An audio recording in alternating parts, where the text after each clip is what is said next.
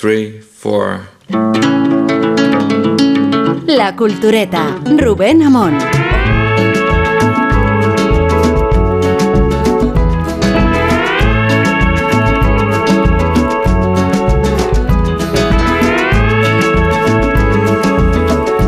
Hace una semana quien no estaba con nosotros era Guillermo Altares y sí lo está hoy. ¿Qué tal, Guillermo? Hola, ¿qué tal? Buenas noches. Y el que no está hoy es Sergio del Molino, también con justificación cultureta. La de Guillermo Altares era un desplazamiento con sus propios medios al municipio italiano de Pompeya, que dicho así parece una estación de metro.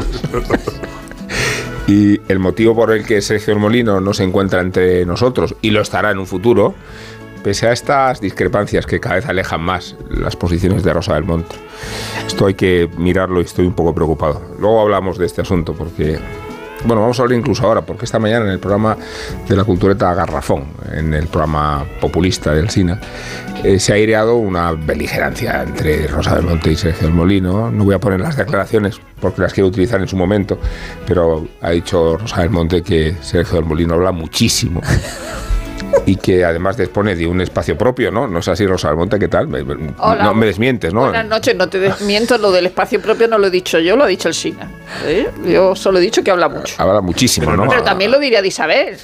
de nadie más, pero de Isabel y de Sergio pero no estás a favor, yo estoy súper a favor, así los demás trabajamos menos. Es, un poco la ley del mínimo esfuerzo. Es verdad, Cuando no viene Sergio... Que yo lo digo también con ella delante. Habla mucho. Hay que hablar mucho más. y Isabel Vázquez, ya que te han mencionado, aumentado. Buenas noches. Sí. Estaba pensando que a lo mejor falto yo la semana que viene, que vamos a Badajoz. Sería gracioso eso. Sí. Anunciamos un desplazamiento importantísimo a Badajoz. Eh, los, el público cultureta que se desplaza masivamente cada vez que vamos a algún sitio nos va a poder observar, ver, tocar incluso y lo haremos con, eso. Con moderación, pero pero sí. Ya daremos cuenta ahora el sitio, ¿verdad? Eh, sí. Y condiciones. El, sitio que se puede tocar, quiero decir. eso es. y condiciones, condiciones, ¿eh? Pues pero, tenemos, ¿cómo se llama eso? Coordinador de intimidad. Coordinador, de intimidad. De todas maneras, con lo de, respecto a lo de hablar, yo me gabinizo, me soy Gabino Diego y diría, habla usted un pijo de bien. o sea, como le dice Sí, son gentes que hablan bien, pero hablan mucho, ¿no? Hablan bien, pero, yo estoy muy a favor. Es como, ¿os acordáis de, de Asteris en Córcega cuando llega uno y dice, tenemos que, un colaborador de los romanos dice, tenemos que trabajar, y dice, además de traidor, dice palabrotas, pues eso. Sea, cuando no están dicen, Dios mío, tenemos que trabajar. Hay que tomárselo mucho más en serio. Estoy de acuerdo, hablamos mucho. Eh, de, Pompeya, qué buenas nos traes. Estuve, estuve en, Pompeya y en un sitio donde nunca había estado y me pareció maravilloso, que es Paestum. Nunca había estado en Paestum. Maravilloso. Absolutamente recomendable. Un, Me invitaron a un congreso de arqueología y turismo y no sé qué, a moderar una mesa redonda en italiano, idioma que no hablo. O sea, no expliquéis cómo lo hice. puedes fingir que lo hablas, lo bueno del italiano. Entre el director de Pompeya y la directora del Parque Arqueológico del Coliseo, que no es solo el Coliseo, sino desde la Domusauria hasta todo el, Palatino y los foros romanos, que fue muy interesante. Y Paestum me dejó realmente de, de, de, pie, iba a decir de piedra, nunca mejor dicho. Además, son, son templos que, no, que nunca han sido reconstruidos. o sea, los, los, los, templos, por ejemplo, de Segesta en Inunte, sí que estaban caídos y alguien los levantó. Los de Paestum siempre han estado así. Nos enseñaron, tienen un museo muy pequeño eh, muy muy bien hecho, con muy pocas piezas a cada cual mejor, y nos enseñan los depósitos. Y lo que tienen los depósitos es de no creerte. O sea, es que si empiezas por los depósitos y dices, si tienen esto aquí guardado, ¿qué, que tendrán arriba? O sea, hay cientos de, tumbas y hay una cosa que me, que me, encantó, que me pareció Instagram de antes. Sabéis que Instagram está lleno de perritos y de caballos y no sé qué. Sí, eh, nos enseñaron dos tumbas, una que no está en los depósitos y otra que sí está en los depósitos donde en, en la, es, eh, es, son tumbas helenísticas, pero en realidad son tumbas de la cultura italiana que vivía ahí, de cuyo nombre no me acuerdo, que adoptaron las costumbres helenísticas. Y en todas, de frente está el difunto siendo recibido en el más allá por un antepasado, y a la izquierda están las cosas preciosas que se al otro lado. Y había un dibujo de un perro subido a un caballo. Entonces le pregunté al arqueólogo y me dijo, es bastante, es bastante normal porque... no, encima, como en ah. Instagram, de, perro amigo de caballo. Ah. Y, y le dije, ¿por qué? Dice, porque eran muy importantes, eran considerados muy importantes de la familia y, se, y el difunto se los llevaba. parece una ilustración, una, parece una ilustración de una fábula. Ahora que, y, era, y, eran realmente o sea, es, una cosa preciosa. Tienen los depósitos y te sacan de repente una, una lápida con, con, unos dibujos de, por ejemplo, los juegos que había en honor al difunto, que es un poco de donde venían los, luego vinieron los juegos de gladiadores. es una auténtica maravilla y tiene esa cosa de una localidad costera en invierno eh, que también tiene mucho encanto, ¿no? La playa desierta, no sé qué, y caminas un poco y llegas a los templos. Pero ¿y viste la tumba de, la tumba del sublime nadador? No, estaba cerrada por eso, también es muy italiano. Pero no, habrás cerrado el, museo. el museo estaba abierto y en pleno esplendor, pero justo la, la tumba del bueno, el nadador es en realidad alguien que se tira al agua, que publicó crítica el, eh, año pasado un libro muy bonito. Bueno, pero es que Claude Lanzmann publicó un, un libro con ese título, por eso cuando lo has dicho me acuerdo inmediatamente Justo está cerrado por restauración. Intenté dar el, ya que estábamos ahí invitados dentro del el grupo que participa en el congreso, intenté dar un poco la brasa de, oiga, pues ya que están, ¿por qué no me, por, qué no, en vez de enseñar los depósitos, nos enseñan y entramos un momento dijeron, no, está en esta etapa, esta etapa en este momento por, por restauración. Y en Pompeya sí que hay una cosa, hay relativamente cosas nuevas, pero sobre todo hay una cosa muy nueva y muy bestia, que es que han abierto la casa de los Betty, que es, es una de las casas más bonitas y más ricas de Pompeya, con una pintura increíble. O sea, realmente eh, justo de eso que, que pasa pasaba muchos grupos y pasaba un grupo y escuché la guía diciendo es como la mejor pintura romana que, que se conserva, son habitaciones y habitaciones. Es una casa muy famosa porque hay un en la entrada hay una figura con un pene enorme eh, que y hasta ahora solo veías es, esa figura que significa, bueno, se entiende que significaba abundancia, lo que sea, y dentro eran unos eh, dentro eran unos comerciantes de vino y hay, o sea, es una cosa, hay unas miniaturas de, de, Baco, por ejemplo, y de, es, es una cosa sobre fondo negro. Es una casa bellísima. Te puedes tirar dos horas, o sea, puedes ir a Pompeya, estar tres horas solo en la casa de Betty y, volverte a Nápoles y, y, ya está. Y hay muchas casas abiertas. Realmente están haciendo, luego le, ah. le, pregunté al tipo de Pompeya, están haciendo una inversión enorme, cada vez contratan a más, a más gente y, hay muchas casas abiertas. Y luego, lo único, eso sí que fue mm, totalmente eh, del sur de Italia, la vuelta, hay como un tren lento, pero luego el, descubrí...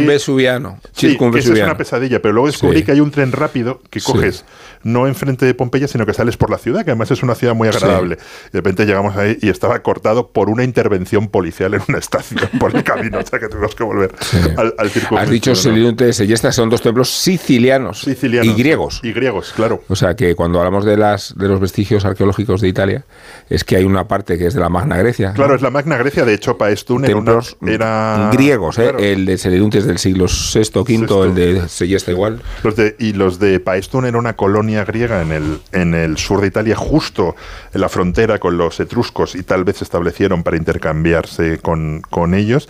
Pero luego lo curioso es que el pueblo que había ahí eh, adoptó, o sea, se, que se fueron los griegos, se quedaron los otros totalmente helenizados.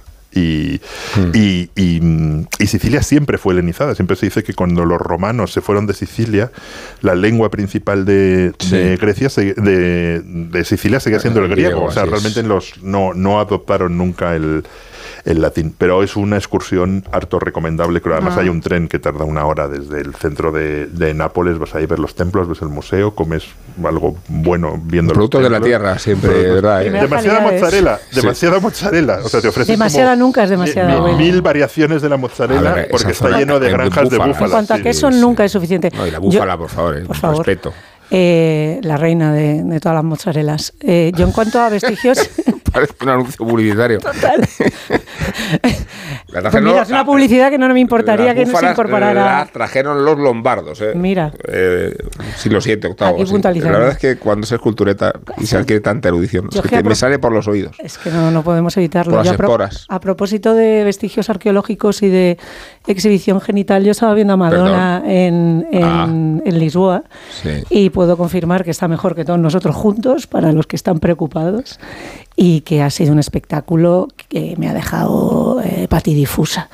Es eh, un espectáculo integral en el que repasa eh, toda ¿Y no su carrera. En quedarte en Lisboa? Pues no, porque Lisboa es incómodo para vivir, me encanta, pero creo que es una, una ciudad para visitar. ¿Por qué? Pues porque es, es, eh, es una ciudad preciosa, se come muy bien, todo es muy barato, tiene una costa increíble, que está además cerquísima, pero es que es incómodo para moverse Lisboa, ¿eh? es incómodo hay muchas Hay muchas cuestas y hay, digamos, unas restricciones en cuanto a transporte público importante, aunque el taxi es barato. Pero vamos, que volviendo a Madonna, eh, cualquiera que pueda todavía hacerse con una entrada de lo que pueda quedar de la gira, eh, de, la gira, de verdad que, merece la pena. en Barcelona, en Lisboa, pero ha estado en Barcelona, en Lisboa, San Amberes, eh, no sé, es que no. En Barcelona subió Rosa Peral al Por favor, Rosa Peral. Rosa Peral, eh, la, la, protagonista de todas nuestras conversaciones y de todos nuestros WhatsApps. Un saludo, por si nos oye desde la cárcel.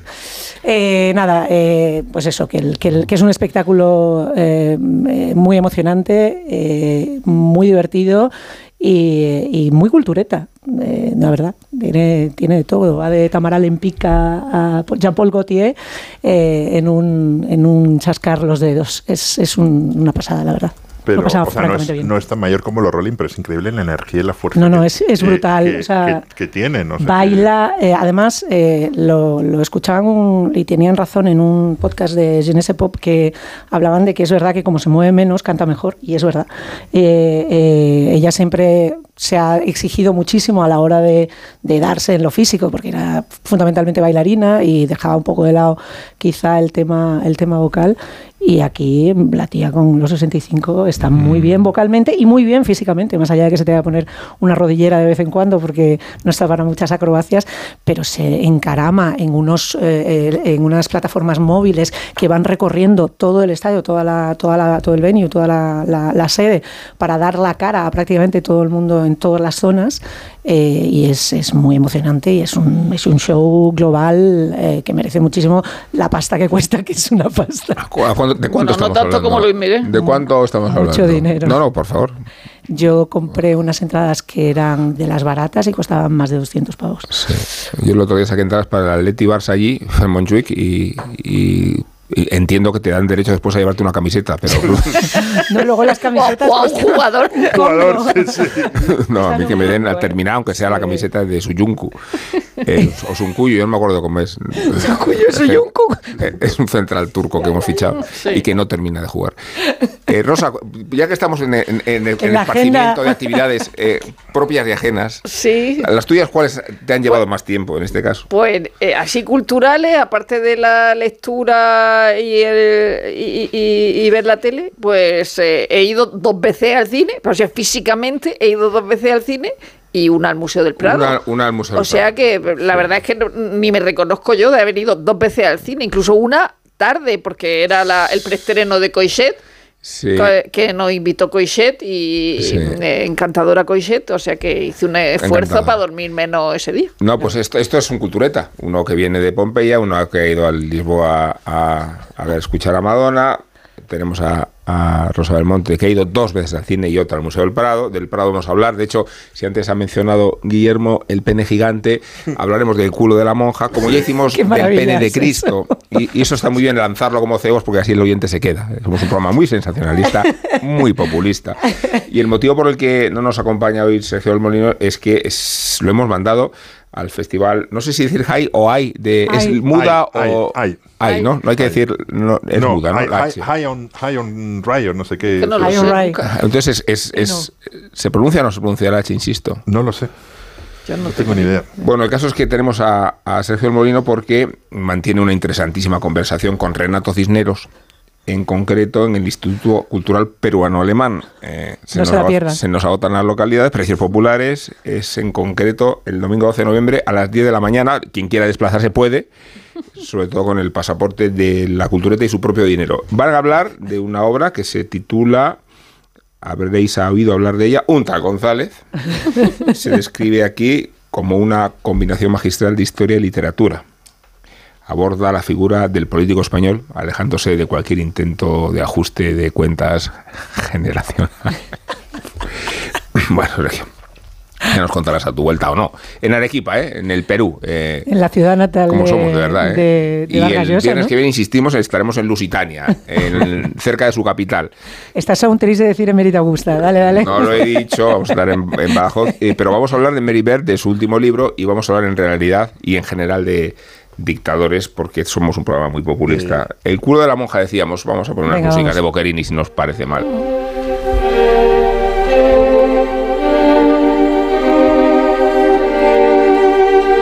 Muy madrileño, ¿eh, Boquerini? Nacido en, en, Lucas, ¿verdad? En Toscana, pero aquí residió casi un cuarto de siglo. Y luego sabéis, o no sabéis, igual que Mussolini se lo llevó en el cuando llegó al poder dijo, bueno, ¿qué es esto de los italianos de gloria esparcidos por el mundo? Pues nada, repatriaron a, a Boccherini, que era, insisto, muy madrileño y compositor de muchas obras para violonchelo. Estamos escuchando a Misa Maisky. Está muy bien utilizar a Boccherini para hablar del Museo del Prado, por afinidades. Y también de esta exposición que fue a ver Rosa Belmonte el día martes, yo fui el día lunes, no sé qué día fuisteis vosotros, luego nos lo contáis. Y es una exposición extraordinariamente original y, muy atractiva, que podríamos caricaturizar o no con el cuadro del culo de la monja, es verdad, pero va mucho más allá del culo de la monja. ¿Y qué es el culo de la monja? Pues el reverso de un lienzo del pintor Martin van Meitens, que fue dado a conocer en 1731 y que presenta piadosa a la monja arrodillada en su primera cara muy piadosa, insisto, y cuya cara B en realidad la demuestra con el culo al aire. Con este pretexto podemos profundizar en una exposición muy bien concebida, me refiero a la puesta en escena, eh, la comisaría don Miguel Ángel Blanco, y también a, las profundidades de las que nos hable, porque es una exposición que tiene puntos de interés tan diversos como la parte de atrás de, de los cuadros. ¿Qué tienen? ¿Qué contienen la parte de atrás? El motivo de inspiración fue precisamente las meninas. Sabemos que las meninas, entre las anomalías narrativas que presenta, está el hecho de que vemos a Velázquez trabajar detrás de un lienzo y solo vemos de ese lienzo la parte trasera. Por eso ha sido tan interesante conducir al Museo del Prado una obra de un artista contemporáneo, de Vic Muniz, que expone cómo es o cómo sería en realidad la trasera de las meninas, el cuadro de los cuadros. Y ese gran crucifijo con que se presenta la gran trasera es el pretexto o el origen o el embrión de una exposición que nos cuenta muchas cosas. Muchas cosas de los cuadros, puesto que en la parte de atrás hay descripciones de su origen, hay algunos sellos de incautación de la Guardia Civil, hay otra pintura, como la del culo de la monja, incluso cómo se filtra el óleo a través del lienzo y nos traduce imágenes fantasmagóricas que seguro llaman la atención de Iker Jiménez. Hay cuadros deslumbrantes.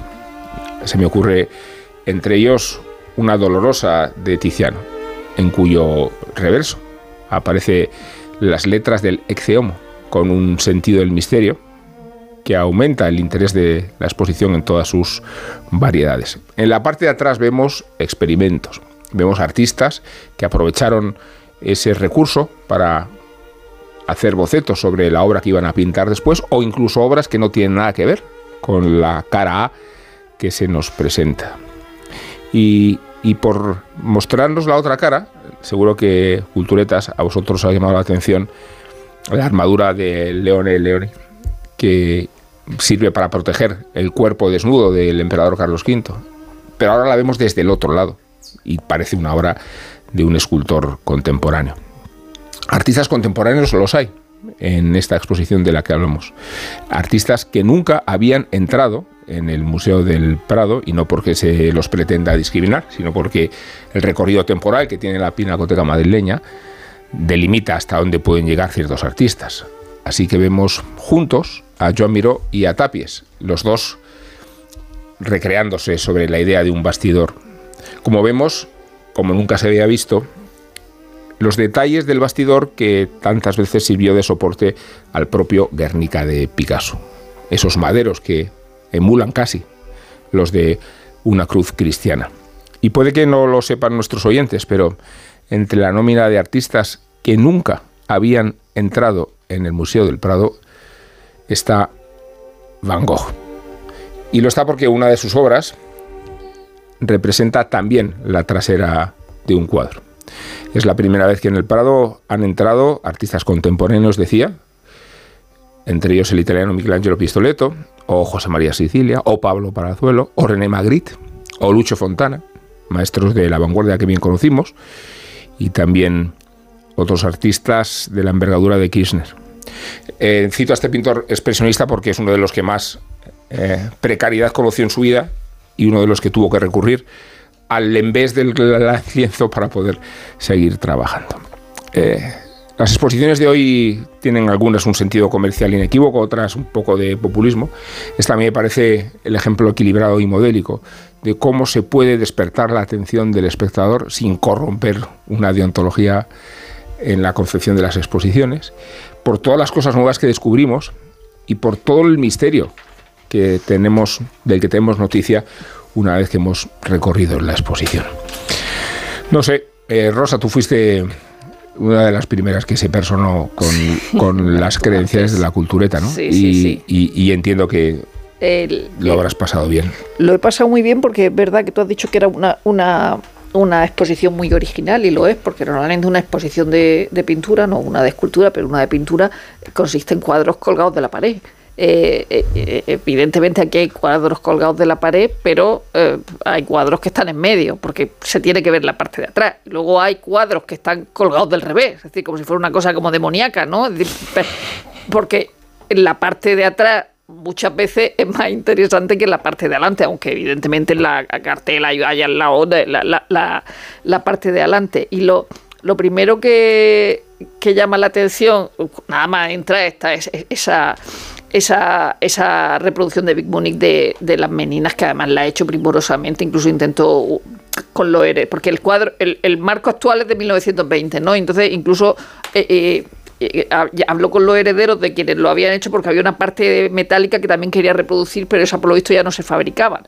O sea, que es una reproducción casi, casi, casi exacta, ¿no? Pero lo, primero que te llama la atención, aparte de ver ese, la parte de atrás de, la, de, de las meninas, es el olor a madera. Porque normalmente una exposición de pintura no huele a madera y sin embargo esta, está llena de madera, lógicamente huele, huele, huele a madera. Has dicho que, por ejemplo, Magritte y Van Gogh es la primera vez que están en, el Prado, es cierto. Y luego, claro, eh, aparte de, de, pinturas extraordinarias, que el, eh, esto es una labor de siete años del comisario, de una propuesta que hace al Prado y que no sabía a dónde le iba a llevar. Y, entonces hay como eh, menos de 30 préstamos, pero, pero que son muy importantes, porque, eh, por ejemplo, está Rembrandt en su estudio, o sea, eso se ha traído de Boston. Luego hay muchas colecciones particulares. Y luego es muy curioso, también lo has citado, los, las maderas de, del Guernica, que además tienen un trocito de pintura que, que, que todavía es de Picasso. Y eso es una esas maderas, la, el, Guernica se desmontaba, lógicamente, ya lo sabemos. Se enrollaba y desenrollaba. recordamos perfectamente. 45, veces. Eh, eh, hemos visto todos la, la vuelta a, España y como el, comandante de Iberia decía el pasaje que llevaba en el Guernica y todo eso tan emocionante que nos ha pasado a veces. Y eso se, lo descubrió una conservadora en el MoMA y entonces lo donaron a, Reina Sofía, pero nunca se había expuesto. Entonces, aparte de que haya obras extraordinarias como el, Tiziano que has dicho que detrás pone la dolorosa ese homo, Rembrandt en su estudio, y, y, luego la, la, la, similitud, ya vimos aquella exposición que también era, era buenísima, pero era una exposición normal, ¿no? La de, Rembrandt y, y, Velázquez, la de, la de la de la semejanza entre dos personas que no se conocieron en la vida. De las exposiciones más, bonitas, ¿verdad? que recuerdo, sí. Eh, no se conocieron en la vida y sin embargo estaban pensando en las mismas cosas y, y estaban pensando en pintarse a ellos mismos, a ellos mismos pintando.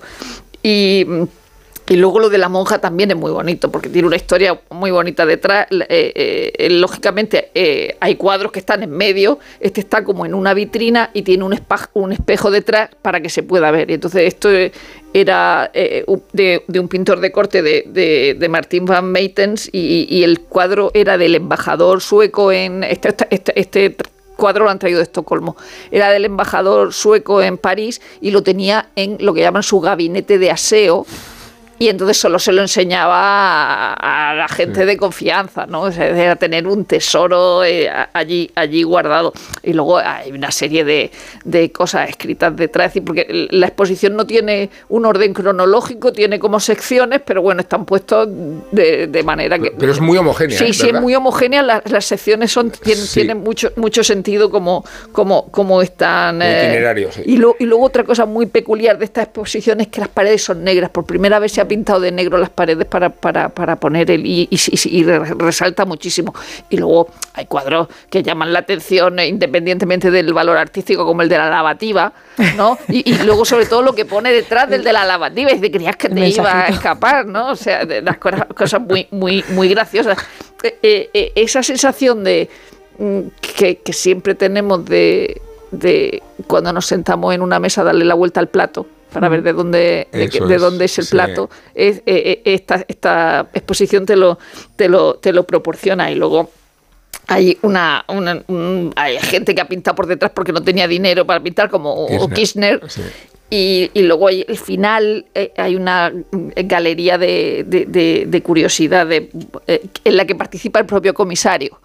El propio comisario que le ha, que, que tiene como una, una tres libros caja llenos de polvo. Y entonces ese polvo es el de la transfiguración de Penny y Julio Romano, el, que es el cuadro más pesado del Prado, que pesa 558 kilos. Y entonces es el polvo de tres años. O sea, ha estado el hombre tres años guardando el polvo de la trasera, de, la, de, la, trasera de ese, de ese cuadro. Es que todo está lleno de cosas eh, eh, extraordinarias. Eh, desde la monja al Rembrandt que ha venido de Boston, a la forma de la, de la exposición, a, las paredes negras, que, que todo es extraordinario. Es que además en, las pinturas de las traseras está esto que decías tú de los mensajitos, como el de, que te creías que te ibas a escapar de la lavativa, pero luego están también las, las los ensayos y las pruebas de academias en el siglo XVII, de, en los que, a mí eso me parece maravilloso, cómo, cómo explica que más allá de las restricciones de forma que tenían las propias academias que, que, exigían a sus, a sus eh, digamos, sus artistas, a sus estudiantes, cómo tenían que ser las formas, les dejaban experimentar con formas que parecen avanzadas eh, caricaturas, ¿no? que, se, que, se, que de alguna manera enlazan con la idea de las, de las aberraciones o malformaciones que, que, pues eso, que tienen que ver con, con ciertas... Um, supersticiones, pero que en la expresión artística no se, no se toleraban porque no era lo imperante y no era lo que, lo que tenía que ser, pero sí están manifestadas en la, en la parte de detrás. En términos conceptuales hay un montón de elementos súper atractivos. El tema de la cruz a mí me encanta porque además eh, esa idea de la, del, del vía crucis de la propia eh, eh, existencia artística, el hecho de que la pintura es una carga que, que, está en la, pintura, en la, en la imagen esa de Rothko cogiendo la, el cuadro como si fuera una cruz realmente. Eh, evidentemente, el, el, Via Crucis del Guernica, que es el, el, mayor símbolo del Guernica, o sea, del, del, Via Crucis, pero el mismo, o sea, sobre todo la, la idea que subyace en todo eso es que el, el, desarrollo artístico es una imposición, es una, es una carga eh, que es al mismo tiempo, como decía aquel, un, un, látigo y una bendición. ¿no? O sea, que está todo el rato la, la idea eh, de alguna manera religiosa imponiéndose a, la parte plástica. Y luego hay otra, hay una, hay una de las historias que a mí me, me gusta mucho que tiene que ver con, con cómo quieren advertir una, una serie de casi de, de, premoniciones en los propios cuadros, como la, la historia de Horacio, Horacio Gentilesi, eh, últimamente más mencionado como el padre de Artemisia, eh, pero y el, y el comisario Francisco García Chico, que era un, un sinvergüenza de, de, la época, que, que, se, que, se, o sea, que, que tiene la, la, pintura de Horacio Gentilesi, que es el verdugo cogiendo la cabeza del ajusticiado y cómo eso termina por ser porque este tío era un tío que hacía trapicheos, que tal, que entra en la cárcel, que al final termina justiciado exactamente igual. Entonces quieren ver de alguna manera mm. o interpretan que eso es, eh, pues es una premonición del cuadro que guardó con tanto celo en su casa, eh, que, atesoraba eh, mm, obras que había conseguido de manera ilícita. Tiene, tiene un montón de, detalles. Y Pero es que el tío tenía obras de Miguel Ángel, de Velázquez y del Bosco, o sea que Gentiles, ¿quién lo de menos? Sí, sí, sí, pero que la, historia la cuentan a partir del cuadro de Gentiles y de la y la idea esa de premonitoria de que, de que lo, venía de alguna manera. Pero es bonito eso, o sea, el, destacar que probablemente el cuadro de menor valor es el que tiene en términos simbólicos más, más peso. Eso lo contaba Natividad Pulido, que escribió un artículo muy divertido en ABC sobre 10 hits de la exposición o 10 traseras. Una, vamos, yo me había quedado con dos de las. de esta justo la, historia de Francisco García Chico, que además luego le sacan de su casa para fusilarlo. sobre, es un linchamiento, es un linchamiento, sí. Y la historia de las traseras del, del Guernica por el ah. enorme contenido histórico. Yo, o sea, un poco más allá de la exposición, creo que tiene cosas muy, muy buenas. Una es que, eh, primero que es una exposición muy divertida hmm. y muy entretenida. Y, por eso da lugar a artículos tan entretenidos como el de Natividad en, en, en ABC. Que es una cosa que está muy bien. O sea, eh, sí, yo me he leído un montón de artículos y todos eran diferentes. Y todos eran diferentes. Cada uno tenía una el de Ángeles en el país, el de Ángeles en el país también era estupendo. O sea, que muestra con, que el eje común del culo de la monja. Con el, es que es muy llamativo. El, culo de la monja no te lo puedes. No, no te es lo muy buen culo. Hay que decir que es un buen culo. ¿eh? toda la cosa libertina y no sé qué. Pero mm, lo cual está muy bien porque ya no solo es eh, una exposición que sea importante artísticamente, que no sé qué, pues como la de Rembrandt y Velázquez, sino que es una exposición divertida, entretenida, que te busca, justamente eh, te acercas al arte de otra, de, otra manera completamente diferente y rompe moldes. Rompe moldes por la idea de que en, en principio solo se podía ver la trasera de la escultura y aquí esta exposición preparada durante tantísimo tiempo dice te muestro las traseras de los, de los cuadros. Y también me, ha gustado mucho la idea de que el Prado rompa sus propios moldes, porque... Eh, los, los, grandes museos madrileños, sobre todo el Prado y el Reina Sofía, están muy acotados de hasta aquí llega el Prado, luego sigue el Reina ah. Sofía. Y yo a veces me preguntaba por qué. Eh, porque realmente la pintura... Zugaza quiso el Guernica, pero no lo consiguió. La pintura dialoga... Eh, si hay un arte que dialoga el presente, el pasado con el presente y con, incluso iba a decir, con el futuro, es, la, mm. es la pintura. O sea, es verdad que el cine dialoga, que la literatura dialoga, pero una novela contemporánea no dialoga tanto con la literatura decimonónica como un pintor contemporáneo puede dialogar con Velázquez o, como, o, con Picasso. Entonces, yo creo que eso está muy bien, lo de de repente meterte, eh, meterte pintores contemporáneos, pintores clásicos, Gentileschi, Rembrandt, pero también eh, José María, pero también José, María Sicilia, porque ves el arte que dialoga con sí mismo y se enfrenta a, problemas y ves hasta qué punto el arte tiene algo de, tiene algo de de juego y de por ejemplo hay uno de los cuadros que, tiene un fantasma que tiene un fantasma en el reverso que es una cosa súper inquietante de repente es como de dónde sale esta figura por atrás y es la pura la mera filtración de la pintura o sea no, bueno habréis visto que en algunas de Horacio Borgini eso, de Horacio Los lienzos tienen tal calidad que hay hasta marcas de agua eh, identificando el prodigio de, la calidad. Y luego creo que hay una cosa muy interesante en la exposición, y es primero que no se sabe dónde empieza y termina el cuadro. Sí respecto a cómo se desdibuja eh, eh, el efecto del artista. Y después esta idea que decía Rosa, que tiene que ver con el olor, que es la idea de la materia. ¿no?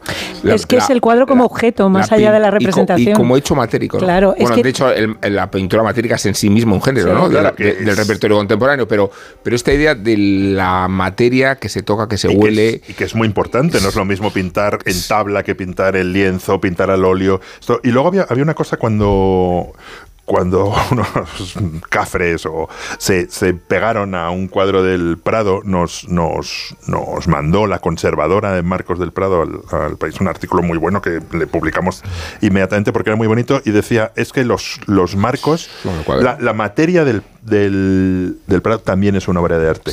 Y contaba la historia de los marcos del, del, Prado, que podía haber contado la historia de las traseras, y era precioso. O sea, que ellos saben, hay una conservadora de marcos, saben cada, bueno, lo que contabas del, del marco, el actual marco, las meninas, no sé qué, saben la historia de cada marco, y muchas veces el, el marco forma parte de la obra de arte. O sea, no es, una cosa que un, lienzo que te mm. dan ahí como en Indiana Jones, que mm. mangas o que enrollas como el Guernica, sino que es el, la obra de arte la obra de arte total. Pero vamos, es una exposición muy, muy, muy, muy. Vamos, todo lo que hace el Prado. Es que pero esta exposición es especialmente recomendable. Hay, un, hay algún artículo que destaca, lamento no recordarlo ahora, que, que, es casi una labor de arqueología, porque lo que tú descubres a partir el propio Falomir. ¿Ves? Es que es, que es verdad, eh, eh, incluso en, las, en los rastros que se, que se pierden, porque algunos de ellos pues están, entre, o sea, están retelados y, no, y se ha eliminado todo el rastro detrás, que es una. Pero se conservan es lo que tú dices, algunos de esos por el valor eh, se conservan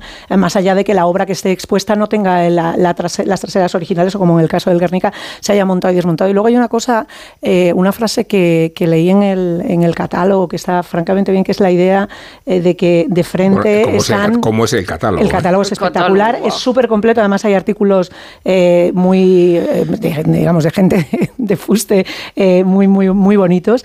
Y, em, y hay algo que, que, creo que dice Muñoz Molina, que es que el, de frente las, están muy claras las jerarquías del arte y no tanto de detrás. Y eso tiene que ver con de qué va esta, esta, esta exposición a propósito de lo que hablábamos antes de, de Gentileschi, ¿no? que, que hay veces que, que lo que trasciende al, al, a la representación del cuadro, que al final es lo que, lo que perdura, eh, puede, ser, puede tener una lectura, si no igual de interesante, desde luego equivalente y, y para muchos muy casos, particular. la documentación de la obra, de dónde viene, que, Eso es una historia. es fue o sea, hay, hay, porque de cada cuadro te lleva una historia, la sala del comisario corrupto, luego hay, hay uno que a mí me... Está fenomenal. A veces eh, eh, estas cosas que, que, vemos en fotos viejas, ¿no? que vemos que, que hay escrito detrás, para ver de, sí, qué, demonios. Sí. Eh, muchas de las traseras son como fotos viejas con una leyenda. Pero a mí me gusta especialmente una que, eh, que es el reverso de Luis González Martínez de Ricardo Balaca, que un, un óleo sobre lienzo que está en el... Eh, es, de, es, del Museo de Jaén,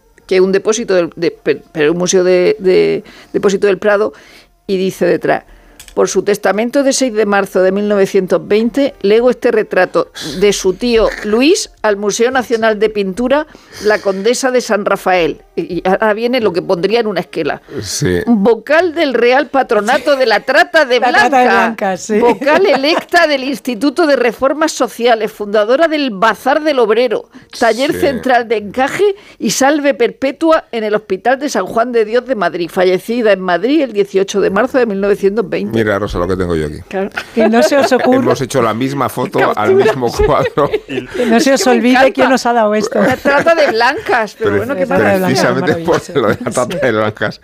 Me, me parece o sea, de o sea, una Yo tengo que investigar eso, el Real Patronato de la Trata de Blancas. Por eso digo que cada, cada cuadro tiene una historia que te lleva. Es, es, como esos libros que te llevan a otros libros, es decir, cada sí, cuadro te lleva una historia. Desde luego, cada obra de esta tiene su propia, pues eso, su propio novelón de investigación de cómo se llega a, a, a tener este cuadro en el Prado o en el museo que corresponda. Y nos ha gustado mucho también que no sean solo las traseras, sino los cuadros en los que se ven las claro. traseras, sí, que de nuevo es el arte dialogando consigo mismo, que es con las meninas, seguramente. Pues o si gente hay, de espalda. Hay dos cuadros los dos cuadros más importantes que, sí, sí, que sí. hay en Madrid son las Meninas y el, y el Guernica. Los dos están representados de una manera u, u, otra en la, en, la, en la exposición, no solo con las traseras, sino cuando ves a los pintores que se pintan a sí mismos. mismo pintando. A, a, a no, sí mismo pintando, ¿no? y, el caballete. Y en el caso de Van Gogh, que, que la, la, obra es 1886, es que es, es, una conmoción, ¿no? Ver un cuadro de Van Gogh en el Parado, saber que es la primera vez que entra Van Gogh en el Museo del Parado, ¿no? Total. Y, crea esa... Sí.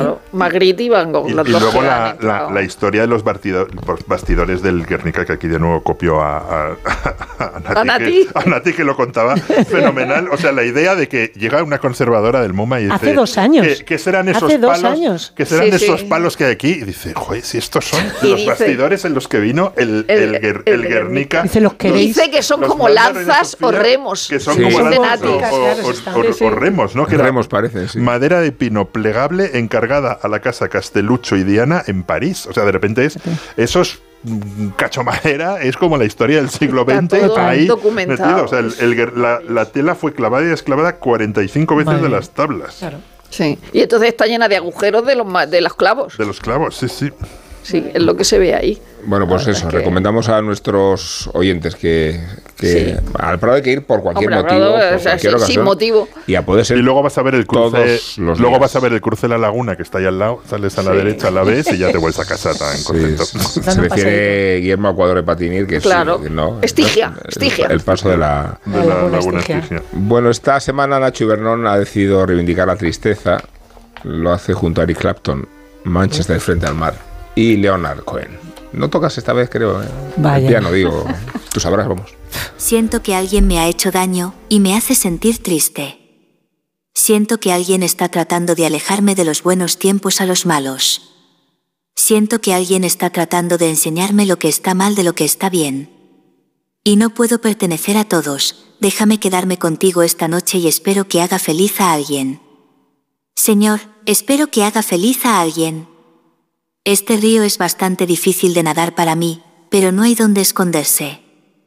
No soy nadador, pero no me rendiré hasta llegar al otro lado.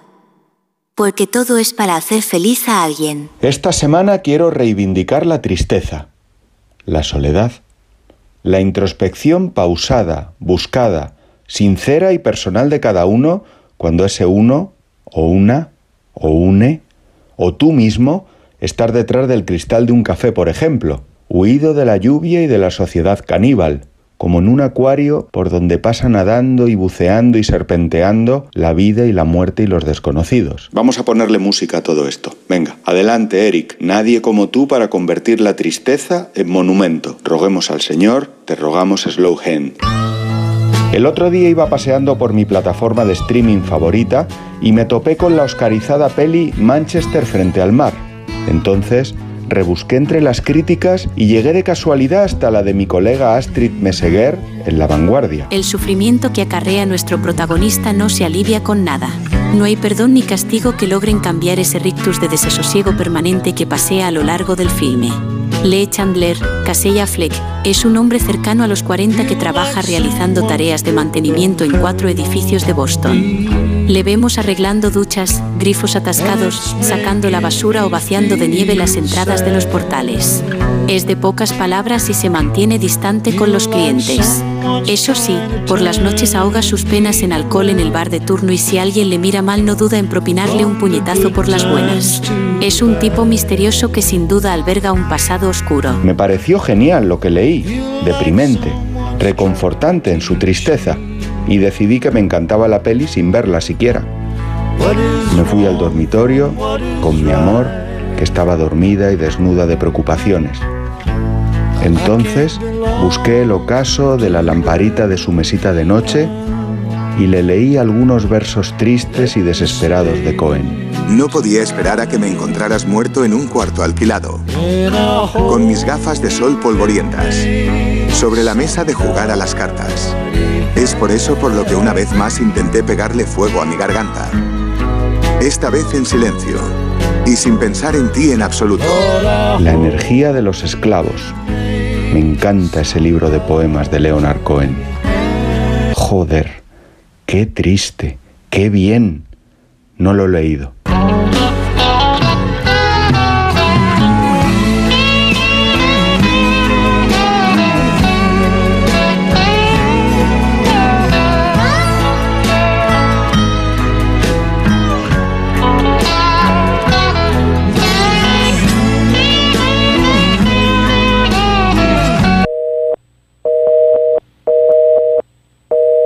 La Cultureta, Onda Cero. Llega el sorteo 11 del 11 de la 11. El sorteo que más da. Espera, espera, espera. Otra vez. ¿Cómo que qué más da? ¿Qué más te dará a ti? Que son 11 millones. Vamos a ver si así se entiende. Es el sorteo que más da porque además de los 11 millones da 11 premios de un millón. Pues a mí 1, 2, 3, 4, 5, 6, 7 y hasta 11 millones no me dan igual, ya te lo digo. Pues eso te estoy diciendo, que es el que más da. Y recuerda, este sábado se celebra el sorteo 11 del 11 de la 11. No te quedes sin tu cupón. Cómpralo ya. A todos los que jugáis a la 11, bien jugado. Juega responsablemente y solo si eres mayor de edad. Desde 2007 te hemos ofrecido un alquiler seguro, pero ahora te damos más. Si tienes una vivienda de alquiler y necesitas financiación para tus proyectos, descubre el nuevo servicio de adelanto de rentas de alquiler seguro. Recibe hasta tres años de renta con solo pulsar un botón. Infórmate en alquilerseguro.es o en el 910-775-775. Alquiler Seguro, la reevolución del alquiler. En Onda Cero, La Cultureta, Rubén Amón. ¡Corre! Ya viste cómo estaba todo. Esto no es una casa rural con encanto y gilipolleces de estas que ya te lo dije, ¿te acuerdas? ¿Por qué aquí? ¿Por qué no? Ven, ven, ven, ven. Sí, eso, sí, eso, ven. Tú eres Andreas, ¿no? Y tú, Nat. Aquí todo el mundo sabe todo de todo el mundo. Yo soy Carlos. Bueno, eso, ¿no? Que somos vecinos. Se te volverá a inundar todo cada vez que llueva. No quiero que te enfades. Estás en tu derecho de enfadarte, es un riesgo que corro. Las goteras van a ir a más. Yo puedo arreglarte el tejado a cambio de que me dejes entrar en ti un rato. Isabel Coixet os ha invitado ¿no? Al, a la premier de esta película, a un pase particular. sí. Y es la adaptación de la novela de Sara Mesa, Un amor, ¿no? Sí. ¿Y qué os ha parecido a quienes la habéis visto? A mí me gusta mucho. Sí, eh, eh, hubo un estreno, el, un preestreno este martes, me parece, o sí, creo que en, el Círculo de Bellas Artes y entonces ella dio las gracias porque esa noche también se ponía la película de Yorgos Lantimos, la última, la que estamos todos deseando ver. nos, dio, nos dio mucho las gracias por estar allí. Hay muchas ganas de la de Lantimos. Y, es verdad que, que, yo había leído la novela de Sara Misa y tampoco me había gustado demasiado, ¿no? Pero eh, eh, cambia varias cosas. Eh, Isabel y, Laura Ferrero, que es que la co-guionista con, con, Coiset, y cambia varias cosas. Cambia el final, cambia y cambia las razones por las que esta está allí y, harta de la vida. Mm, y luego, no, no, sé si indaga, porque no en cualquier caso esto forma parte de la novela y, de la y de la, de la película, de las dos cosas, es decir, es, esa el deseo femenino en este caso, porque es una chica de la que estamos hablando, ¿por qué hace esas cosas? ¿no? y, pero, y la propia Coiset ha dicho eh, en alguna entrevista, dice, yo he sido muchas veces Nat. O sea, que entiende perfectamente que se, que se hagan cosas que el, que, que el público eh, o el lector no entiende, porque es una película donde todo el mundo a mí por lo menos me cae mal, menos el perro y una señora con demencia. o sea, perro y una señora con demencia. ¿Verdad? O sea, nadie en su sano juicio. Nadie me cae bien. O sea, hay personajes repugnantes, luego hay, hay pelmas, como el caso del personaje que hace Hugo pues Silva, Peter, el vecino, luego está ella, está Kerbosian o como demonios se diga. Kucherian, ¿no? Eh, y Kuchkerian. y que, que, es maravilloso. Eh, pero a mí no me cae nadie bien, ya te digo, el perro y la señora con demencia y, tal, pero pero es difícil, es decir, que una película fea, es una película fea en el sentido de que está hablando de cosas feas. De, bueno, yo creo que, que habla de, entiendo lo que. Pero, pero que me parece maravillosa. Sí, no, no, ¿eh? no, no. Yo entiendo lo que dices, Rosa, de, de, que cuando vemos eso en personajes, además de manera tan evidente, te dan ganas de cogerles de las solapas y decir, ¿pero qué haces, hija? Estás equivocadísima en la vida. Pero es verdad que sí que puede verse reflejado cualquiera en la, en la experiencia de las pasiones inconvenientes. O sea, hay veces, eh, y esto lo describe de manera muy gráfica eh, en la promoción de la, de la película cuando dice cuando la cabeza te dice una cosa y lo otro te dice otra, diciendo por lo otro de nuevo la, la parte genital. Y hay veces que además esa inconveniencia no viene de que te vayas a meter en un lío, simplemente que te enganchas con una persona que no, para que no significa lo mismo que para ti. Y ahí hay un desequilibrio que se explora muy bien en la novela de Sara Mesa. A mí me encantó la novela y me parecía dificilísima la adaptación, al mismo tiempo que muy estimulante. Y, el, y es un triunfo absoluto, porque además el, el, el ambiente que, que recrea, eh, que tiene mucho que ver, es una lástima que Sergio no esté aquí hoy, porque tiene mucho que ver con la idea de la estrella vacía. bueno, pero, pero, pero nos remitimos a, a, esa idea de, de, la idealización de los pueblos y de las vidas eh, en contacto con la naturaleza. y es, y es justo lo contrario, pero es de lo que habla Sergio, precisamente de, la, de cómo se convierte, cómo se convierte en pesadilla esa idea de me voy a ir a vivir al campo.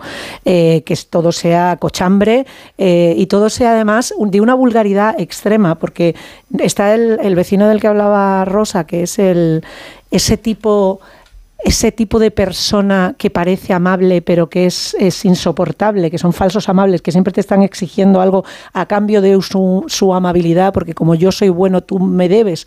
Y al mismo tiempo está esa familia terrorífica que parece a ratos eh, una cosa casi de Carpenter. Está ahí como, como que parece una cosa este, parece el pueblo de los malditos aquello que está en la familia que hace esa que, que forman y al mismo tiempo tan vulgar y tan, tan poco atractiva eh, Ingrid García Johnson y Fernando Carril Fernando Carril gran roba escenas del cine y de las series españolas que se está haciendo secundaria secundario un carrerón de no creértelo y luego los, los papelones que hacen en esa pasión inconveniente de la que hablaba eh, Laia Costa y y, y, querían y la fisicalidad de la propia relación, de los encuentros eh, en esa eh, en esos entornos cochambrosos y, y, desagradables y, desabridos y, que es un sitio donde no quieres estar y al mismo tiempo rezuma una sexualidad mm, extrema eh, muy estimulante y muy repelente.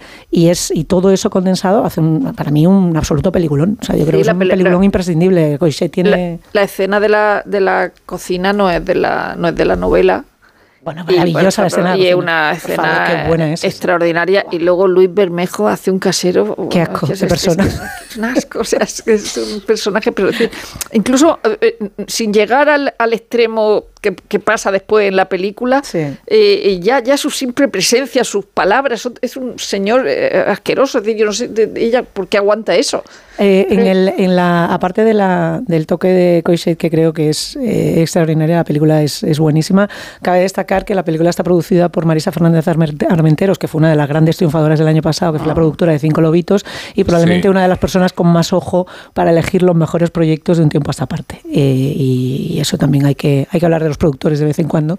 pues muy, bien, muy bien dicho, hablemos de los productores. Y hablemos de esta otra, que no es una película, esta es una serie, ¿eh? A ver qué...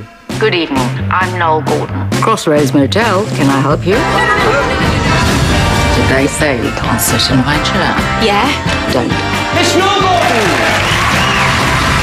All good things must come to an end. They have plans. The future of the show. Without you, you're out. If she goes, we all go. Don't kill me. This is Meg we're talking about. Is it? How did they get rid of you, Nolly? Why did Crossroads sack you? Those men brought me Esta serie la tenemos en Filming.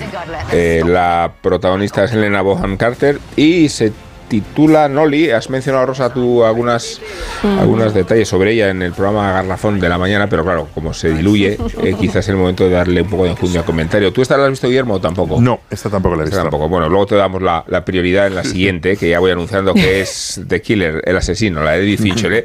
Es que a la audiencia la tenemos que tener cebada porque si no se nos escapa a estas horas. Eh, claro, hemos visto mucho últimamente. Sí, hemos visto mucho. La de Fincher, dentro de poco hablamos de ella, dentro de muy poco. Vas a tenerlo, Guillermo. Está llegando. Pero antes, eh, Rosa y Isabel, Isabel se excitaba con la música y Rosa con el texto. Eh, bueno, ¿qué, ¿qué, os ha parecido esta serie? Nolly, hemos dicho, ¿no? Estupenda como todo lo que hace Russell T. Davis y todo lo que hace Elena Bonham Carter, que podrías verla, leer la, guía telefónica ya nos estaría mereciendo la pena. Eh, yo la vi en el South Series, en, el Festival de Cádiz de, Series, que fue uno de los estrenos internacionales y, y, la verdad es que es una de las que más ganas teníamos de ver porque mm, es la historia de una gran dama de los culebrones británicos que la prescinden de sus servicios y, Perdona, es que ha pasado el espectro de Carlos Zumer hace un momento. Ah, hola, Carlos Zumer. Eh, lo, he sentido, lo he sentido, lo he sentido, lo he sentido. Eh, y, y, ese, y esa gran dama, pues la ponen de patitas en la calle y es una diva. Y nos encanta ver a las divas haciendo de divas, eh, ejercitando su privilegio, siendo déspotas y al mismo tiempo imprescindibles. Y de todo eso, Vanoli. Y de esa parte que también retratan los ingleses y que nos da tanta envidia aquí, que son las ficciones históricas, aprovechando. Mm las historias que merecen la pena que no estamos contando aquí, por ejemplo.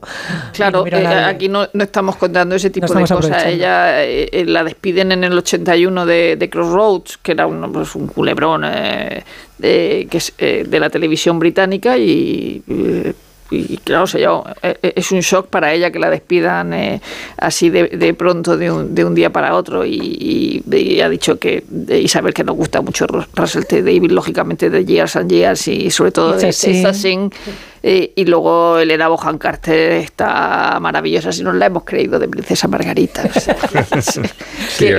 como, decía que Bueno, nos la vamos a creer como una eh, señora de la televisión. Más que era como eh, la pareja de Frankenstein. Claro, como mona, como mona en, como, Marcia, el Club de la Lucha también. Pero sí, pero sí que la, historia de Noel Gordon es, fascinante y, gracias a, esta gente nos la, no, no, nos la cuenta y además nos la cuenta en tres episodios. Tres episodios. Estas cosas que hay que agradecer a la televisión británica.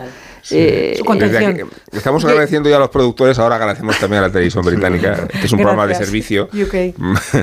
y, de servicio hemos dicho, vamos a hablar, pero de otro tipo de servicio, porque este es un servicio a la causa mayor. Muy caro, ¿eh?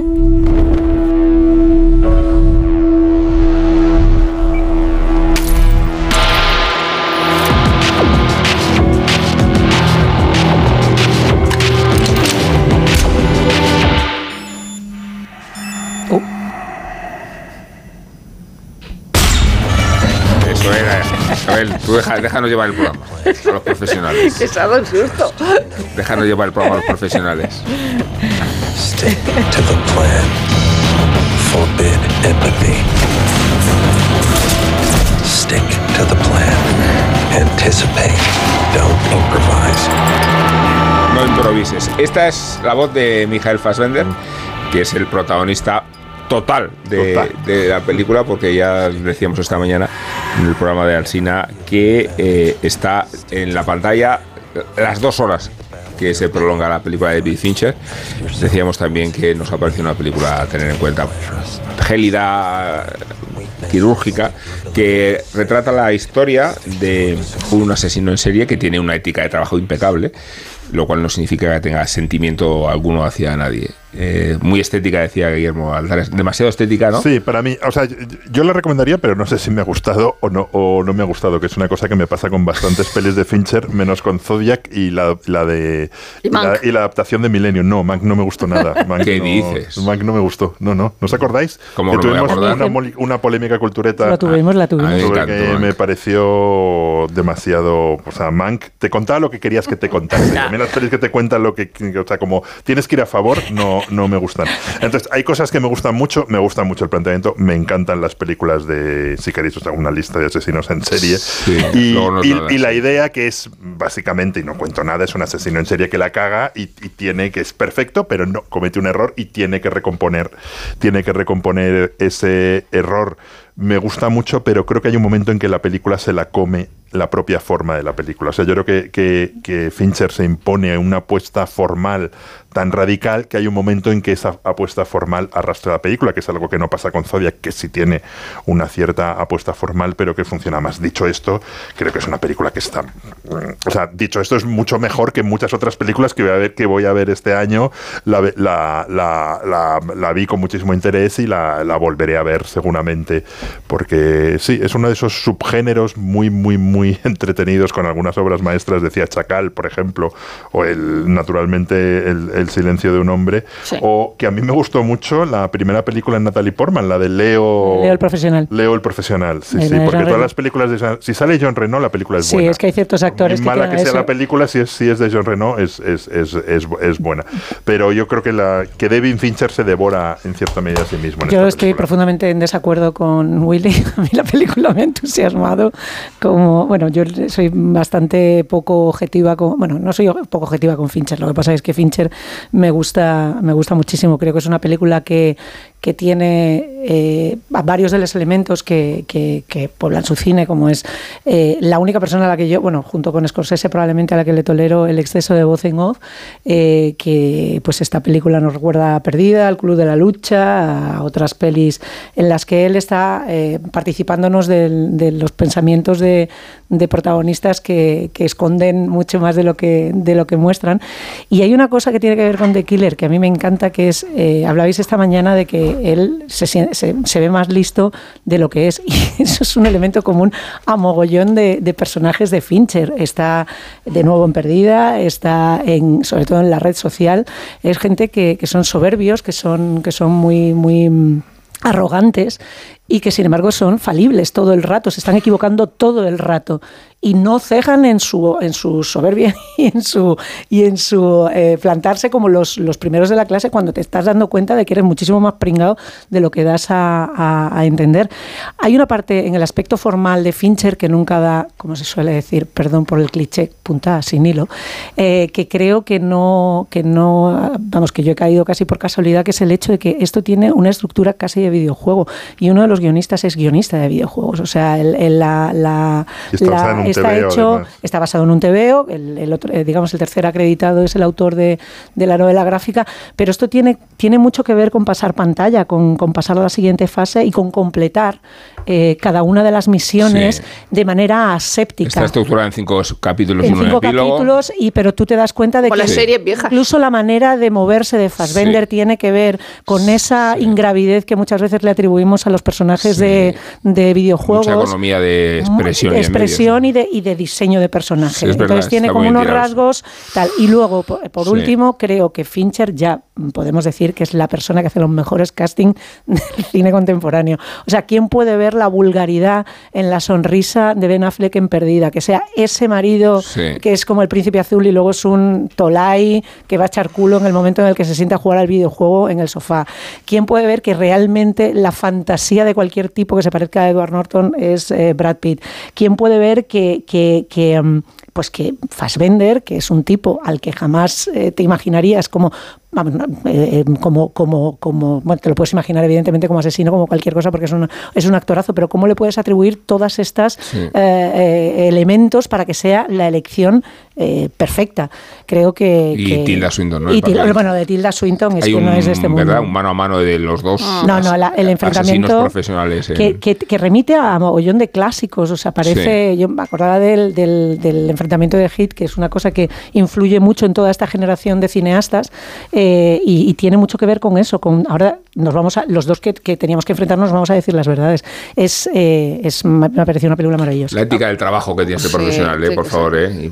su deontología, aunque sea con fines que no siempre han sido Perdona, Rosa, lo analógico, que es una parte que está muy bien, cómo para poder para poder pasar desapercibido en el mundo hipertecnologizado contemporáneo necesitas volver a las agendas eh, de tarjeta, porque es la única manera de no existir. Poker Face, o sea, sería que me gusta mucho. Y al prosaico cambio de, móvil. prosaico cambio de matrícula. ¿eh? 50.000, dice la película que en Estados Unidos hay 50.000 eh, espacios, no, espacios compartimentados de estos que aparecen en las subastas. Sí, y que, eh, eh, que, él dice, un trastero, que dice que se imagina que en un futuro programa de televisión abran su, su trastero. buenísimo. Que su trastero es, desde luego, ahí encuentras de todo. Es maravilloso, todas las matrículas. Yo, yo no sé cuál es la intención realmente de Fincher, si, si, si plantearnos desde...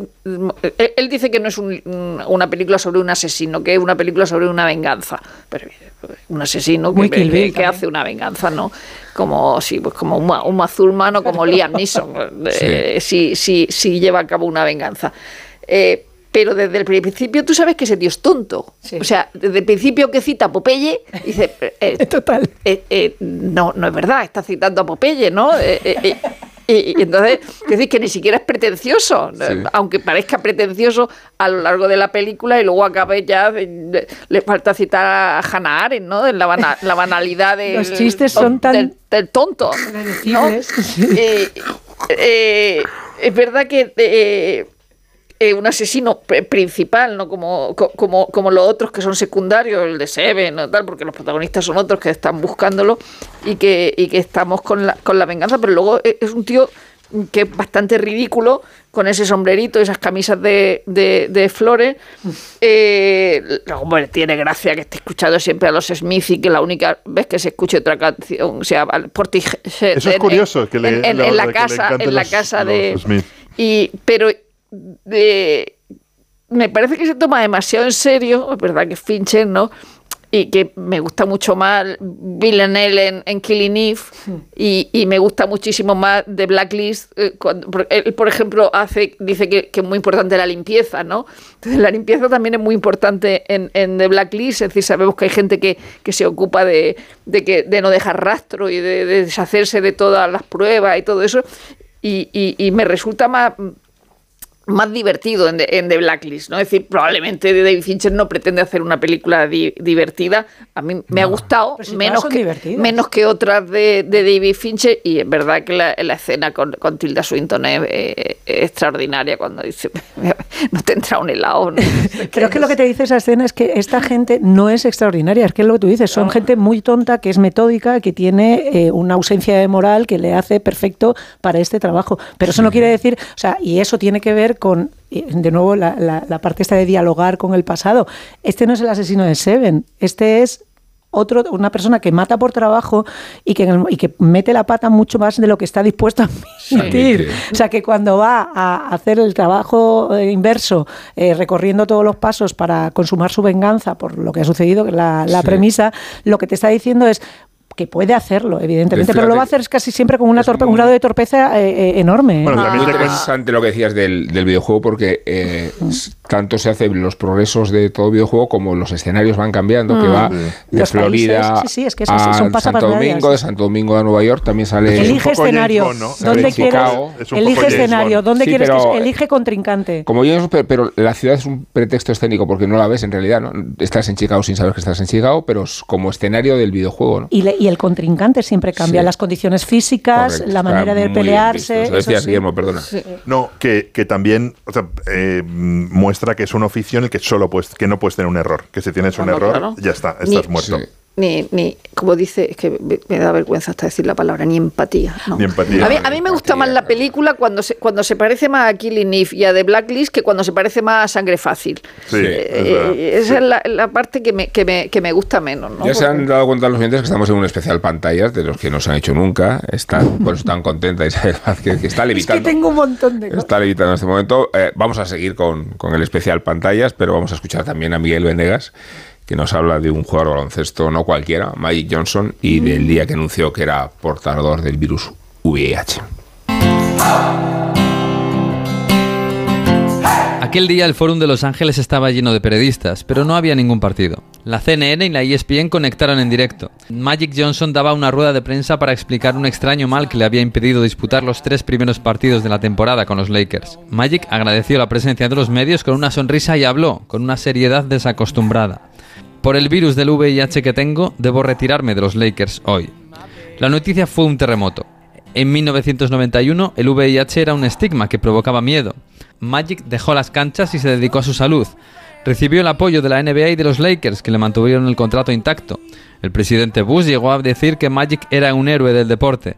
Millones de personas acudieron a hacerse las pruebas los días después del anuncio y la venta de preservativos se multiplicó. El 32 de los Lakers no disputó ni un partido en aquella temporada y sin embargo fue votado para disputar el All-Star Game. Y lo jugó, a pesar de que Malone o Isaiah Thomas tenían miedo de contagiarse en la cancha. Magic disputó el partido y terminó abrazado por sus compañeros y elegido MVP. Y unos meses después viajó a Barcelona para integrar el mejor equipo de baloncesto de la historia. Nadie como él hizo tanto por normalizar la convivencia con el VIH. Tuvieron que pasar los 80 cuando otros deportistas murieron a causa del virus y lo hicieron prácticamente en la clandestinidad. Tim Richmond fue campeón de la NASCAR en 13 ocasiones y su historia inspiró la película Días de Trueno, en la que Tom Cruise se jugaba la vida al volante de un coche de carreras.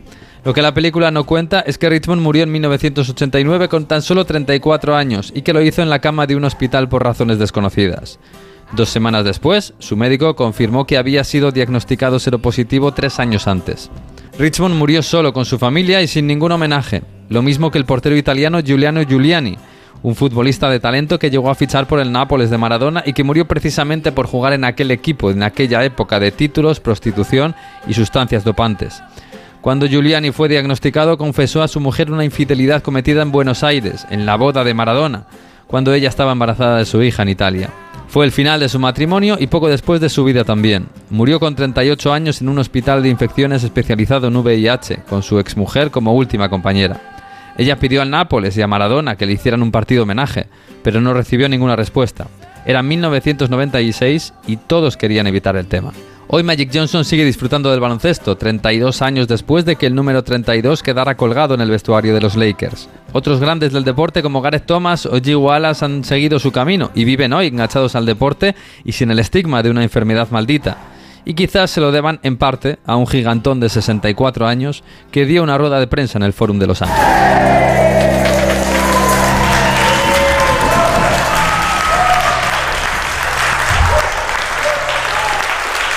En Onda Cero, La Cultureta. Llega el sorteo 11 del 11 de la 11. El sorteo que más da. Espera, espera, espera. Otra vez. ¿Cómo que qué más da? ¿Qué más te dará a ti? Que son 11 millones. Vamos a ver si así se entiende. Es el sorteo que más da porque además de los 11 millones da 11 premios de un millón. Pues a mí un 2, 3, 4, 5, 6, 7 y hasta 11 millones no me dan igual, ya te lo digo. Pues eso te estoy diciendo, que es el que más da. Y recuerda, este sábado se celebra el sorteo 11 del 11 de la 11.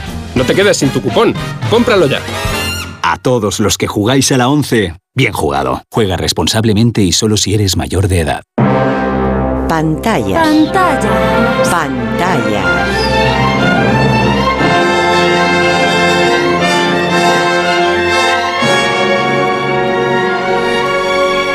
Revista de Cine.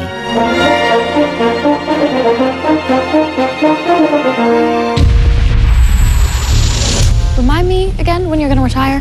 When people stop killing each other. Why are you working this case? Because every time I look at her, I see your face. There's an opening in our unit. I've been looking for the right person to fill it. Are you sure you're ready? What's up with you? You good? It's like I can't escape his shadow. You can't let the person who's harmed you have control over you. Harry Bosch, FBI. Isabel y Rosa, si queréis os podéis quedar, pero no falta. ¿eh? nos Vais a ausentaros unos minutos porque estamos en el entrando en territorio angelino, estamos entrando en territorio Willy, Rubén y, y vamos a extendernos lo que queramos porque para algo dirijo yo el programa y por tanto introducimos eh, Bosch Legacy que es Claro, después del. ¿Cuántas temporadas ha habido, Willy? Eh, ¿Ocho ha llegado a ocho, ver? ocho. Más Bosch Legacy 1 más Bosch Legacy, Legacy 2. dos. Entonces estamos. que contiene esta 10 10 episodios. O sea, Rosa, estamos hablando de centenares de episodios. Que se han colgado, que se han colgado, se han colgado hoy los dos, los dos últimos. o sea. Bosch, eh, Bosch es, mientras Bosch seguía siendo policía de inspector de policía de Los Ángeles, eh, de homicidios de Hollywood, De y, Hollywood. Bosch Legacy es, se convierte en investigador Sí. privado y trabaja para Honey Chandler, mientras que esta vez la policía es su hija Maddie, a la que hemos visto crecer desde muy Sí, pequeña. ha Claro, yo he visto que nosotros. empezaba la cosa un poco como Liam Neeson, ¿eh? Entonces, Sí, te- te- ahí. tenemos que decir, eh, Tenemos es, que decir es, es Bosch y, y lo defenderé y lo defenderé más que al Pero- tercer hombre, pero Liam Neeson. eh, digamos que esta temporada podía, podía contener algunos giros de guion que podíamos calificar de disparate o de influencia en el cine de superhéroes. Dicho esto, No estoy, un estoy enganchado y soy capaz de ponerme a las 3 de la mañana a ver los dos episodios que, Algo te gusta. que, que se han, que se han colgado hoy, porque lo que te engancha en el fondo, o sea,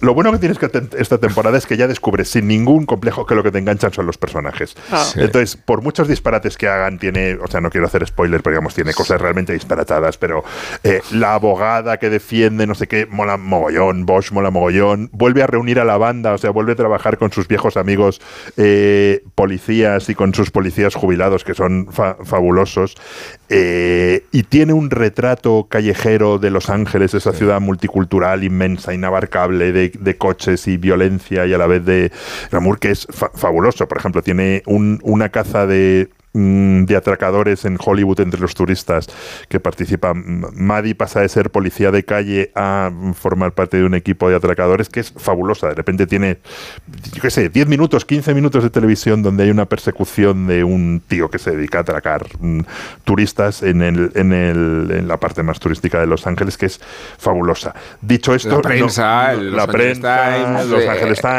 Times, justicia. Podríamos decir La sin temor a equivocarnos que esto es tu mierda. No, Esto es mi- y la eh, mía, y la es- mía. Es, es mi mierda. Dicho Porque- esto, no, no lo calificaría el guion de obra maestra de televisión. Todos tenemos, ¿eh? Sí, las actuaciones. Sí, No, sí. pero además es que se ha creado, Isabel, perdóname, un, un vínculo tan legítimo como el vínculo sentimental claro. con la ciudad de Los Ángeles. si- con Eso las lo, lo apoyo series. 100%. si te gusta, con el crecimiento de los personajes. Total. No voy a decir el tópico del. Crecimiento físico. No, si a eso me refiero. de perímetro, ¿no? De perímetro, ¿no? Hablo de construcciones psicológicas ni dramatúrgicas, hablo No, del eso. Bosch, Bosch no tiene de eso.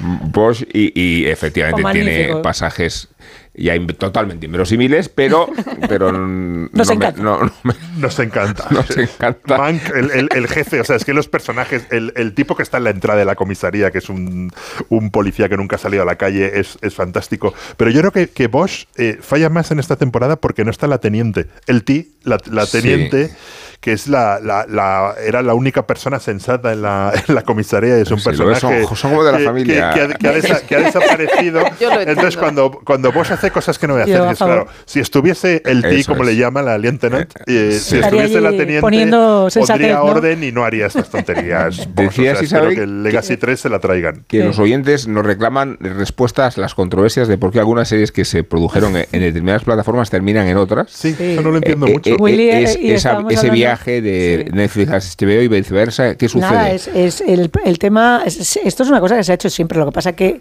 cuando quien lo hace es HBO, que es quien se erigió en el cambio de siglo como la, el, digamos, el game changer, el, el, que había cambiado el juego, el que había cambiado la historia eh, produciendo series míticas que ahora están pasando a otras plataformas, la gente se echa las manos a la cabeza temiendo que HBO esté en riesgo. No, lo que, o sea, toda la vida ha habido productoras, distribuidoras, exhibidores, plataformas, cadenas cada uno de esos jugadores produce y luego se van rotando esas películas o series a unos exhibidores u otros que se licencian durante un periodo determinado. Lo que está haciendo HBO es cogiendo su fondo de armario histórico, claro, eh, impresiona mucho ver Hermanos de Sangre en Netflix, pero, pero lo que está haciendo a dos metros bajo tierra. en Netflix, pero lo que está haciendo HBO es ceder durante un tiempo una cosa que ya tienen súper explotada para sacarle una rentabilidad distinta y luego sigue siendo propiedad de HBO. HBO nos está vendiendo. Y luego las series, una pregunta que tengo. Las series que eh, eh. pertenecen a una, a una, una plataforma y circulan en todas. Sí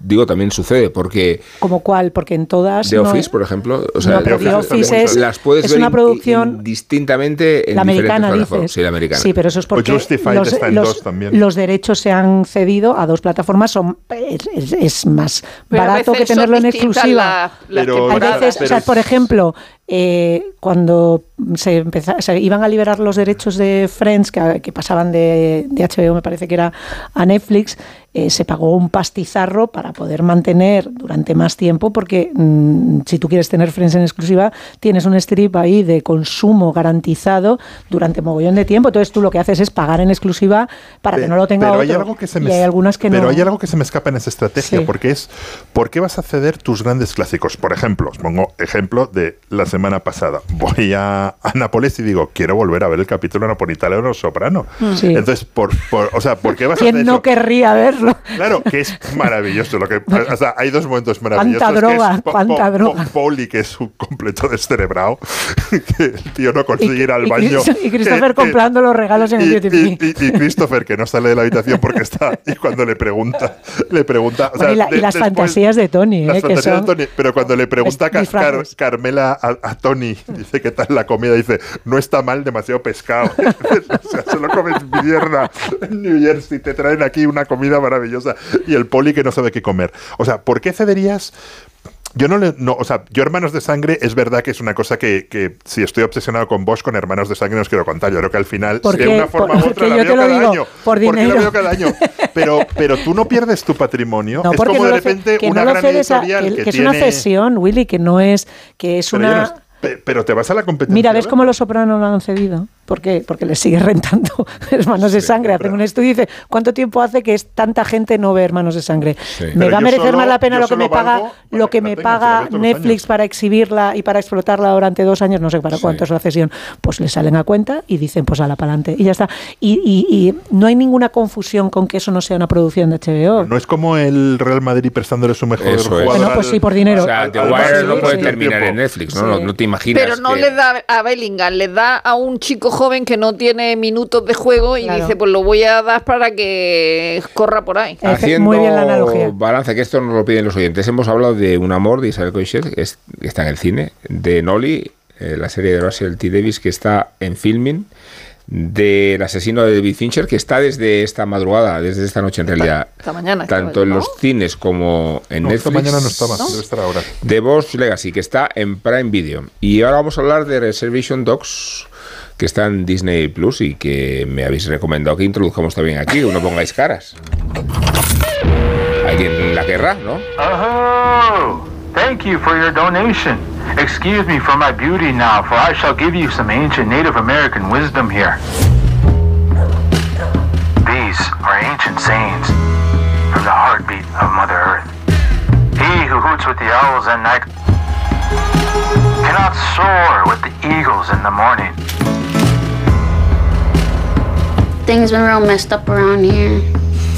¿Esta es tuya qué, Willy? Esta me está, en- me, me está encantando, lo digo porque la estoy dosificando. Le, me vi la primera temporada de un casi de un tirón y esta la estoy todavía no la he terminado, la segunda. la estoy dosificando y en Estados Unidos han puesto ya la tercera, que es la, la, última temporada.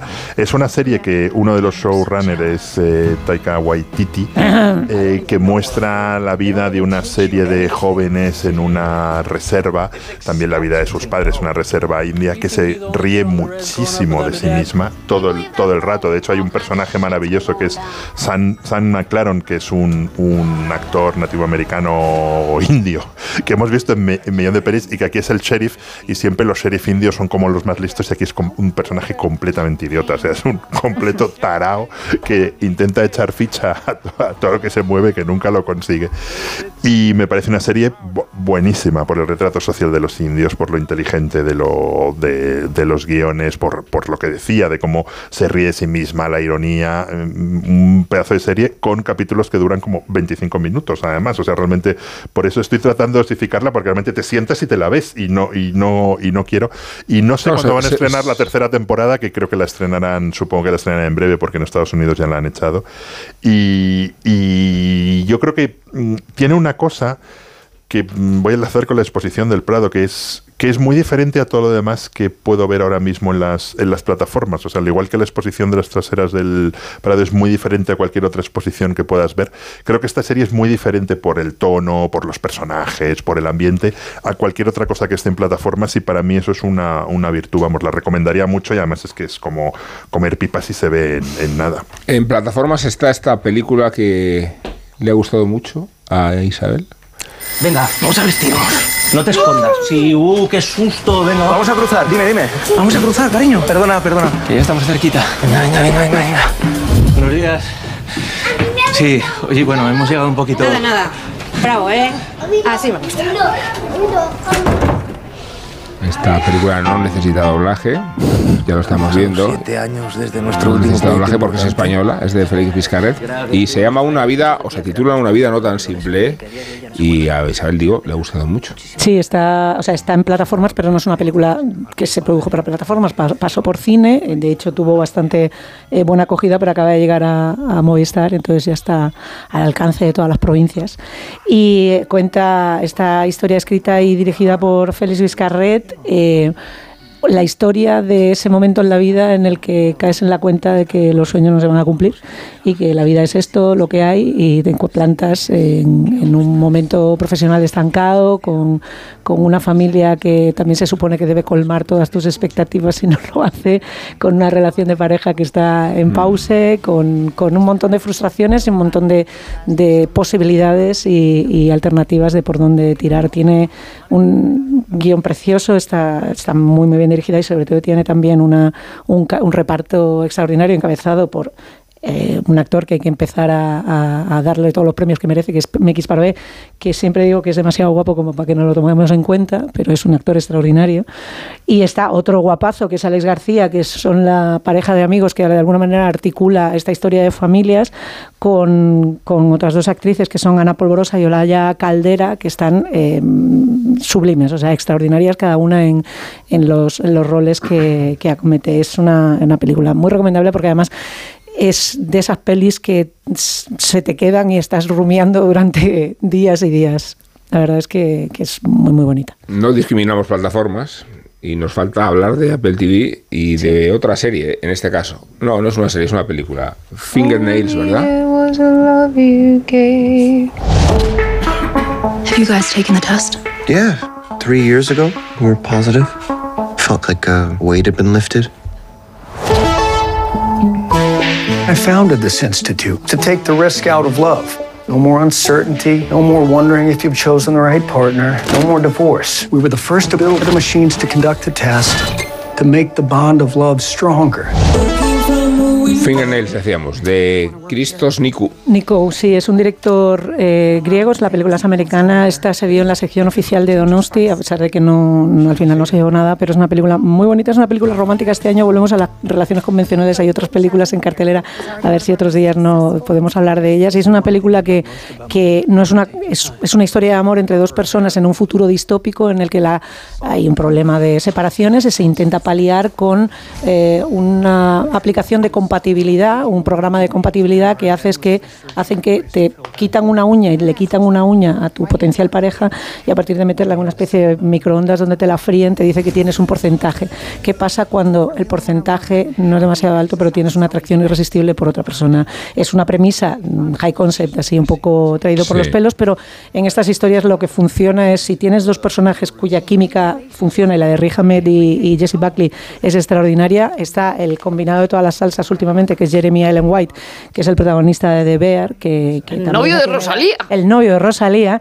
Y es una película muy bonita que está en, en, Apple TV que yo creo que, que en premios mm, puede estar puede destacar porque hablábamos el otro día de lo de Apple y tal y yo creo que puede que puede puede estar. A mí me gusta como película alternativa ¿os acordáis de Langostas? de Langosta de, Lantimos, pues es un poco como el reverso amable de Langosta ¿sabes? aquello era como un poco tal y esta es como, como la versión romántica de Langosta que pues es otra película que hay que, ver cada que en Apple TV aunque no la pusimos en la lista también está The Morning Show que se ha acabado esta semana la tercera temporada. Y yo con eso discuto mucho porque yo soy muy muy muy, muy, muy, muy fan y muy eh, y además está, está relacionada con la película.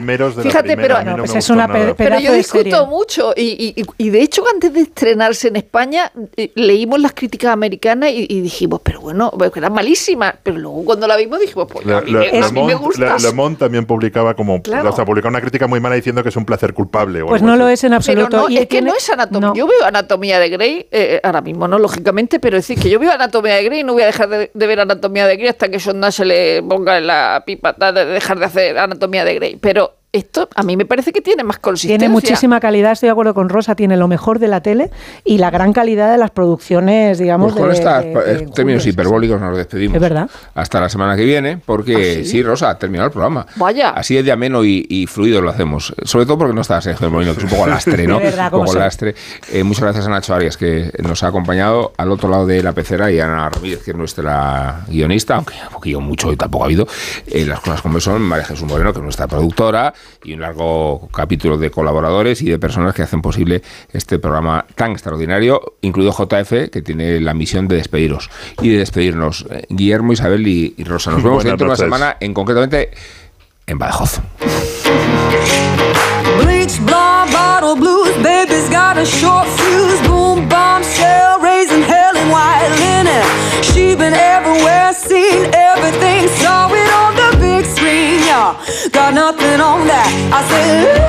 Este pasado miércoles estuve en la sala La Riviera de Madrid. Para mi sorpresa, me encontré con muchas adolescentes. Algo muy extraño, porque en los conciertos a los que suelo ir, la media de edad está por encima de los 40 y el porcentaje de féminas es bastante bajo. ¿Será que el rock y sus sucedáneos son cosa de hombres, como aquel brandy? Mi sorpresa se disparó cuando vi que desde el escenario saludaron a un par de niñas que estaban en primera fila con sus padres, pero me pareció estupendo. Entendí la necesidad de los modelos para la chavalería y que había que estar muy agradecido a esas dos guapérrimas treintañeras, las hermanas Rebecca y Megan Lowell, que actúan como Larkin Poe, el nombre de una tatarabuela. En ese momento dejé de refunfuñar por la parte más comercial de su propuesta musical, que partiendo del blues rock parecen diseñadas al milímetro para gustar a un público muy amplio sin una sola arista, con unos estribillos, coros y truquitos que funcionan y que indefectiblemente me recuerdan a algunos de esos prototipos de artistas que aparecían en ese culebrón de la década pasada llamado Nashville. De hecho, las Lowell viven allí y tienen un gran futuro comercial por delante, no solo por haber ido codeándose con los grandes nombres del negocio o por haber sido ya nominadas a un Grammy en 2020, sino porque es algo absolutamente empírico. El tamaño de sus salas crece y como muestra el caso de Madrid, donde han pasado en solo dos años de los 900 a los 2.500 asistentes.